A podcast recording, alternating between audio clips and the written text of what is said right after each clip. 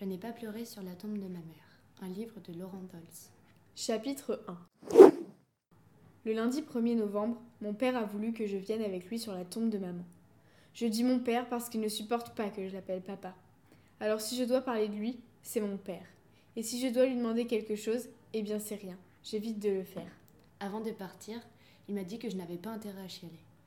En fait, il ne me l'a pas dit. Mais il me l'a fait comprendre comme toujours, avec son regard dur et son expression butée. Une fille, c'est connu, ça chiale pour un oui ou pour un non. Dans la voiture, j'étais toute glacée. Cela faisait des semaines que je n'avais pas été aussi près de lui, de sa mauvaise humeur. Enfin, je ne sais pas si c'est vraiment de la mauvaise humeur. C'est comme un mur, on ne peut pas savoir ce qu'il y a derrière. Ou plutôt comme une porte fermée à double tour qui ne s'ouvrirait que pour laisser passer de la hargne.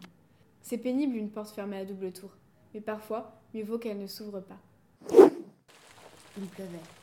L'eau ruisselait sur les vitres, on ne voyait pas grand-chose. Mon père s'est garé devant le vendeur de chrysanthèmes. On est sorti de la voiture, il a acheté un pot et m'a fait signe de le prendre, toujours sans un mot. Puis on est entré dans le cimetière. La pluie continuait à tomber avec de grosses gouttes froides. Tout était trempé, les allées boueuses, les dalles de granit, les vieilles qui s'affairaient avec leurs imperméables cacadois et leurs capuches en plastique transparent. Tout était gris. Le ciel, le regard vide des saintes vierges, les plaques gravées avec du doré qui s'en va. À ma grand-mère, à mon frère, dans mon cœur à jamais. Les miennes étaient roses qui pètent. Quand on est arrivé, j'étais déjà trempée jusqu'au slip. Mon père a fait semblant d'arranger la tombe, il a attrapé les fleurs noircies qui dataient de l'enterrement et les a jetées de côté. J'ai posé le pot à la place. Il est resté là, les mains croisées devant sa braguette. Je le voyais de trois quarts d'eau, avec ses épaules larges, sa nuque raide, les gouttes qui tombaient une à une de son gros pif. Chaque vieille qui passait nous jetait un coup d'œil attristé et faisait un signe en baissant la tête. Mon père faisait mine de ne pas les voir, comme s'il était perdu dans ses pensées. Moi je le connais, il était tendu comme un arc. Le recueillement, c'est pas vraiment son genre. Qu'est-ce qu'on foutait là? On est enfin revenu sur le parking.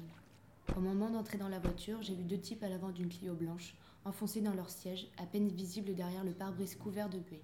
Je me suis dit, voilà deux flics, à cause de leur veste en cuir, de leur attitude faussement dégagée. La même que celle de mon père. Avant de démarrer, il a fixé le rétroviseur quelques secondes. Il les avait vus lui aussi. Sur le retour, j'ai passé mon temps à serrer les dents pour ne pas les claquer. L'eau ruisselait le long de mes cheveux jusque dans mon cou. Je dégoulinais comme une serpillière. Mais à l'intérieur, j'étais restée bien sèche. Je n'avais pas pleuré sur la tombe de maman, parce qu'elle n'y est pas. Mon téléphone m'a réveillée en clignotant. Debout, debout, debout disait le texto de Romain. Je suis restée assise sur mon lit à écouter si quelqu'un bougeait dans l'appartement, plus par réflexe qu'autre chose. À cette heure, qu'il ait été de service ou pas pendant la nuit, mon père roupille. Je me suis habillée sans faire de bruit ni allumer la lumière un biscuit qui traînait dans la cuisine, un coup d'eau directement au robinet. La porte a claqué pendant que je dévalais les escaliers. Romain m'attendait en bas de l'immeuble. Il a fait mine de regarder sa montre. 3 minutes 46 secondes. A du progrès. Le ciel était lourd de nuages gris-noirs. D'habitude, la bonne humeur de Romain m'a fait du bien. Mais cette fois-ci, elle m'a carrément énervée. T'es chier quand même, tu pourrais pas changer de message Qu'est-ce que tu dirais de Mina, réveille-toi mon petit chat J'ai fait la grimace. Debout, tigresse? J'ai fait semblant de lui mettre un coup de griffe et il a levé un bras en faisant semblant d'avoir peur. Puis on a pris la direction du lycée. Le plus souvent, quand on marche tous les deux, c'est moi qui parle et Romain qui écoute. Mais ce jour-là, rien ne sortait. On était le 4 novembre, le jour de rentrée après les vacances d'automne. La première fois qu'on retombait sur un 4 depuis la mort de maman. Romain a bien senti que ça n'allait pas fort. J'ai une théorie sur les profs, a-t-il dit tout à coup. Voilà qu'il était parti pour faire le clown. En fait, ils choisissent ce métier pour cacher leurs problèmes personnels. Quincaille, par exemple. D'après toi, pourquoi elle fait français? Il n'a pas attendu que je réponde. T'as bien remarqué qu'elle avait de gros soucis de compréhension. Jeune homme, votre résumé du Frankenstein de Marie Shelley est vraiment très obscur. Il avait pris un ton criard. Ce qu'elle ne dit pas, c'est que, de toute façon, elle a jamais rien compris au bouquin. Ni à aucun autre d'ailleurs. Forcément, elle est dyslexique. Ça craint un fond pour une prof de français. Mais c'est justement la meilleure couverture possible. J'ai levé les yeux au ciel. Romain a continué comme si de rien n'était. Maintenant, prends Yogi l'ours. Tu trouves pas bizarre qu'il soit prof d'histoire géo alors qu'il n'arrive jamais à se souvenir de la date du jour? Euh, on est le combien aujourd'hui? Avec une voix grave. Son souci à lui, c'est Alzheimer précoce. D'accord, j'ai dit. Mais regarde Poutine, il aime les nombres, ça le fait kiffer, il a une calculatrice à la place du cerveau. Alors c'est quoi son problème? C'est simple, il est phobique des chiffres. Mais il se soigne. C'est pour ça qu'il nous fait des maths. On lui sert de traitement. J'ai lâché un pâle sourire. Écoute, Romain, t'es vraiment chou, mais là, franchement, j'ai pas le goût. Un grand sourire lui a fendu le visage. C'est pas grave, Mina, puisque je suis chou. Il s'est esclaffé et je l'ai traité de pauvre débile en lui envoyant un coup de poing qu'il a facilement évité. Nous étions déjà devant la grille du lycée. La pluie s'est soudain remise à tomber et nous avons couru pour atteindre le préau. Plus tard dans la journée, alors que le cours d'histoire venait de commencer, je n'ai pu m'empêcher de renifler quand le prof a demandé quel jour on était. Oui, mademoiselle Fort, a-t-il dit? Deux rangs plus loin, Romain s'est retourné et m'a fait un clin d'œil. J'ai haussé les épaules. Aujourd'hui, ai-je répondu, nous sommes le 4 novembre. Quand on arrive dans ma rue, on passe près d'un poteau en fer en haut duquel il y a un panneau de sens interdit. En fin de journée, quand le soleil est bas, le panneau se met à briller. Je me souviens bien du moment où ça m'a frappé pour la première fois. C'était une semaine après la mort de maman. Jamais je n'y avais fait attention avant. Lorsque je suis rentrée du lycée ce jour-là, le panneau brillait comme s'il était éclairé de l'intérieur. Depuis, à chaque fois, ça me met mal à l'aise. C'est comme un soleil rouge à l'entrée de la rue.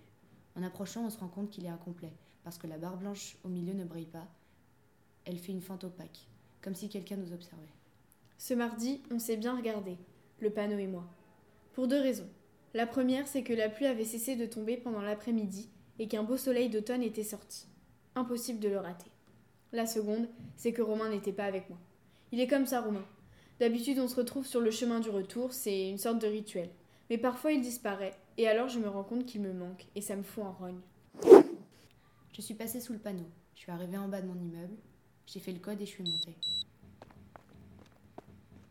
J'ai tourné la poignée de la porte de l'appartement. C'était ouvert. J'ai enlevé mes bottes et j'ai accroché mon manteau le plus loin possible du baudrier de mon père. La poignée de son arme de service dépassait de l'étui. Résine noire mat sur le cuir noir brillant.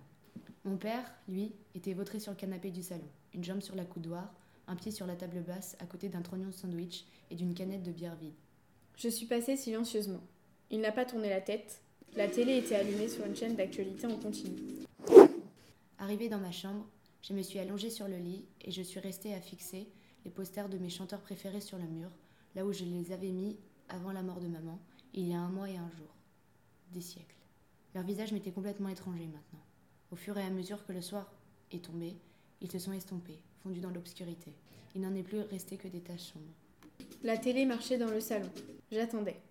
Au bout d'un moment, la télé s'est éteinte. Il y a eu des bruits de pas, puis un claquement. Un bruit de serrure. Mon père était parti en fermant l'appartement à clé. Je devais dire en m'enfermant. J'ai attendu encore. Pendant un moment, les seuls bruits sont venus du dehors. Une voiture dans la rue, un scooter, le claquement de talons dans les escaliers, le son d'une chaise d'eau chez les voisins. Puis il y a eu une voix, un murmure, un fredonnement qui venait de l'intérieur de l'appartement. Je me suis levée, j'ai ouvert la porte de ma chambre. Au bout du couloir plongé dans l'obscurité, la porte de la cuisine était entr'ouverte et laissait passer de la lumière. Je suis passée devant le salon où mon père avait laissé les restes de son repas. Le fredonnement est devenu plus distinct. Petite femme, ne pleure pas comme si tu avais croqué là-bas. J'ai poussé doucement la porte de la cuisine. Le robinet de l'évier coulait, quelque chose cuisait sur la gazinière. Mémé a laissé pépins, petite femme. Tu es pour rien. Elle était. Elle était de dos face à l'évier. Sous le tablier, elle portait sa robe imprimée avec des papillons, celle de l'été dernier. Elle a arrêté de chanter et s'est retournée vers moi. Maman.